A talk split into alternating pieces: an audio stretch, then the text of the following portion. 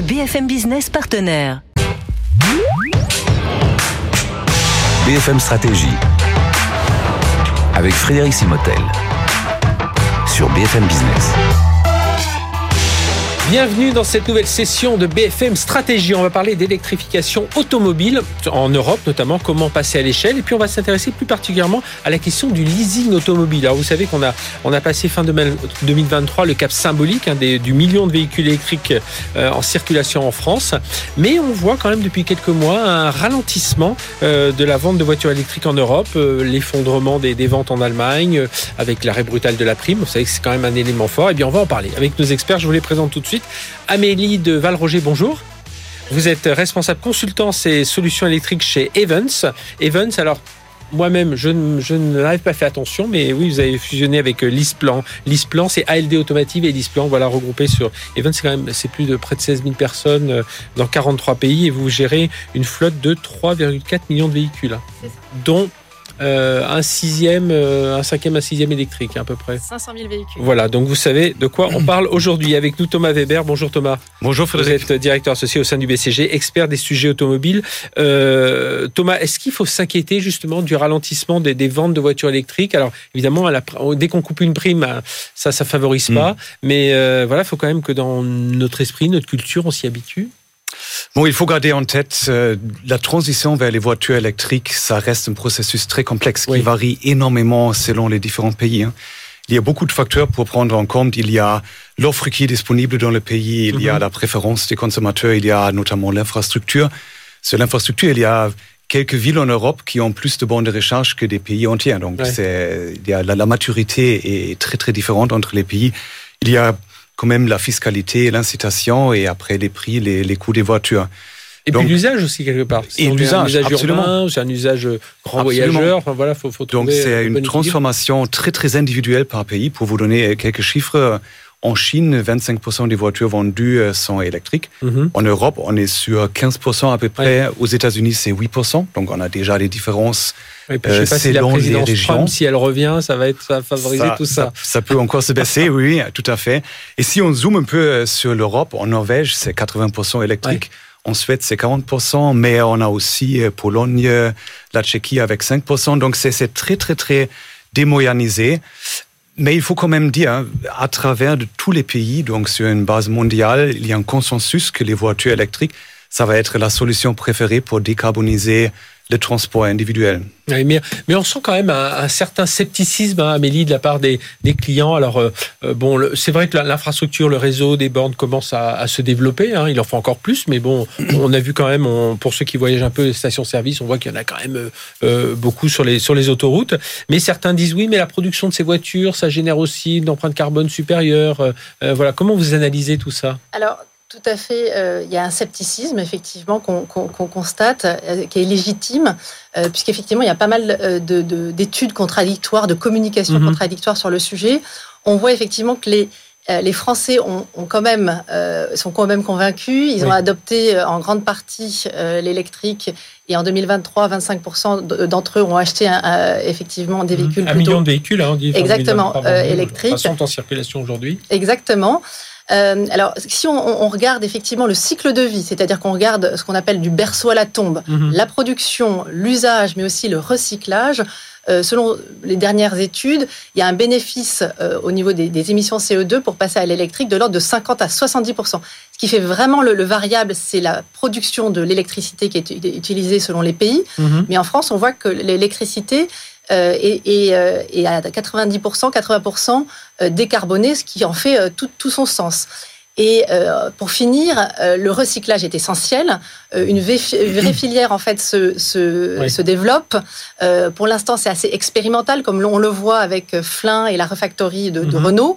Euh, mais effectivement, euh, ça va se développer de plus mmh. en plus, puisqu'effectivement, il y a peu de, de, de, véhicules en fin de vie pour l'instant. Oui, et puis, et puis moi, je, je, je reparle toujours de l'usage. C'est aussi les, les gens, pour l'instant, n'est pas encore habitués à revendre d'occasion encore une voiture, enfin, à acheter d'occasion une voiture électrique. Quoi. Il y a aussi tout ça qu'il faut Exactement. mettre en place. Mmh. Vous, vous, confirmez là ces chiffres, Thomas avec Oui, oui, euh, oui, oui. Une étude du BCG qui le C'est aligné avec des, des études que l'on fait chez le BCG et aussi.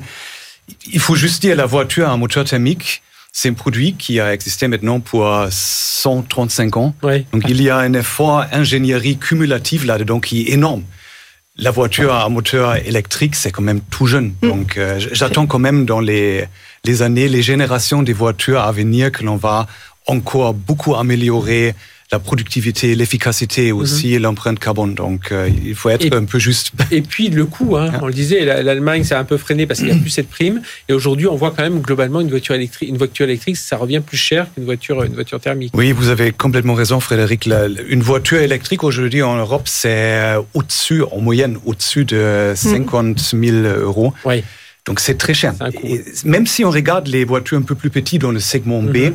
donc les, les petites citadines euh, en France, assez souvent les voitures électriques dans ce segment sont 50%, même 75% plus chères que les homologues à moteur thermique.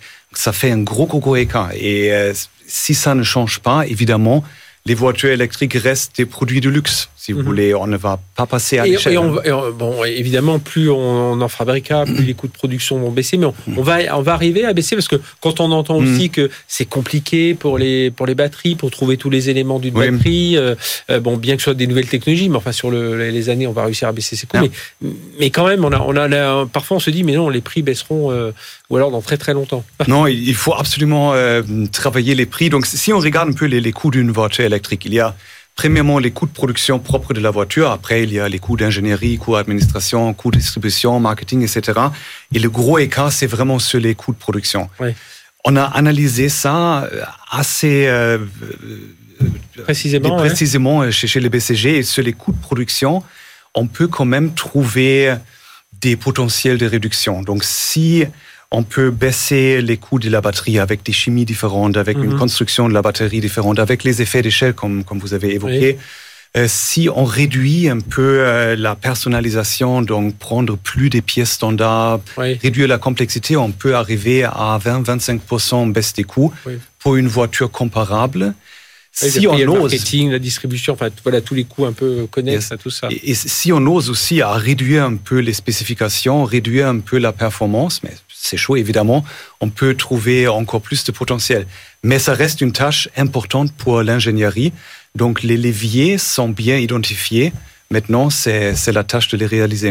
Euh, Amélie Deval-Roger, donc je rappelle, vous êtes de euh, Evans, hein, qui est le, lien entre euh, ALD, Automotive et Lisport. Donc vous connaissez bien 3 millions de véhicules, 550 000 véhicules électriques. Donc vous avez eu le temps de regarder le coût. Pour vous, voilà, qui- qui- quand on parle de, de ce coût justement, il y a le coût d'investissement, le coût de détention aussi, parce qu'évidemment, euh, bah, la voiture elle s'use, euh, enfin il faut la charger, enfin il y a tout son usage aussi. Exactement. Et en fait, quand on parle de véhicules électriques, il est essentiel de faire cette distinction entre le, le- le coût d'investissement, Oui. euh, la valeur Qui faciale d'un véhicule. être plus cher Exactement, qu'un moteur thermique. exactement. Et le coût de détention qui, en fait, reprend la valeur d'investissement, euh, son financement, la dépréciation, mais aussi tous les services, assurance, assistance, maintenance, par exemple.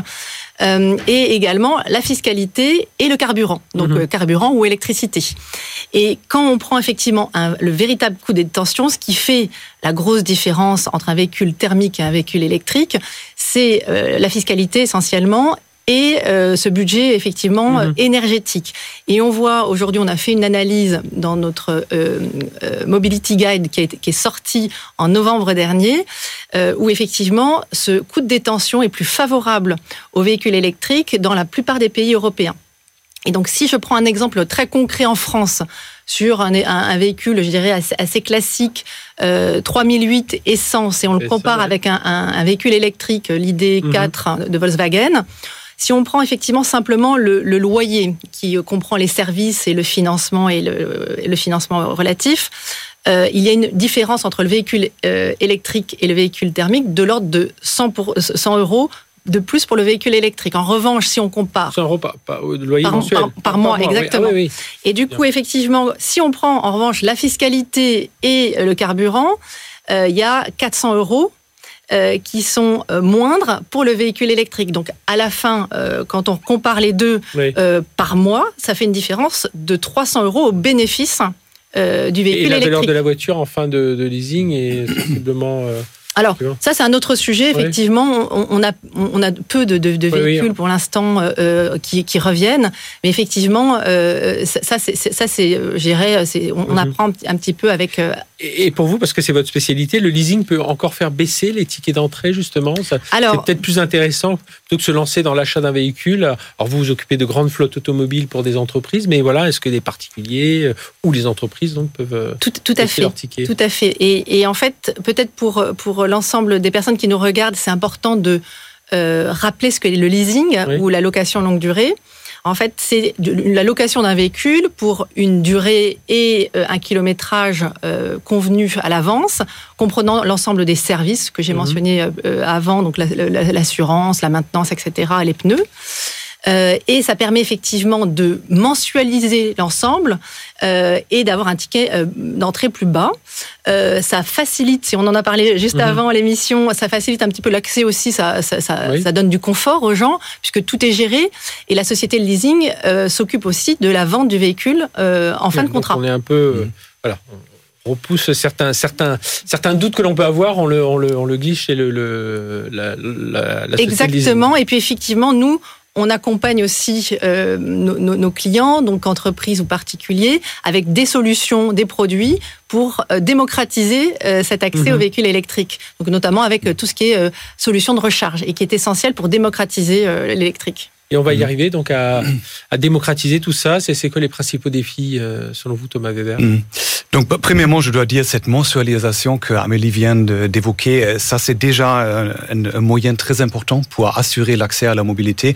Après, les, les défis, Frédéric, c'est Beaucoup de défis sont dans le triangle un peu entre l'autonomie, la disponibilité des bornes de recharge et le temps qu'il prend pour recharger la voiture. Parce que si, par exemple, j'ai des bornes de recharge partout et ça prend pas beaucoup de temps, j'ai mhm. pas besoin de beaucoup d'autonomie.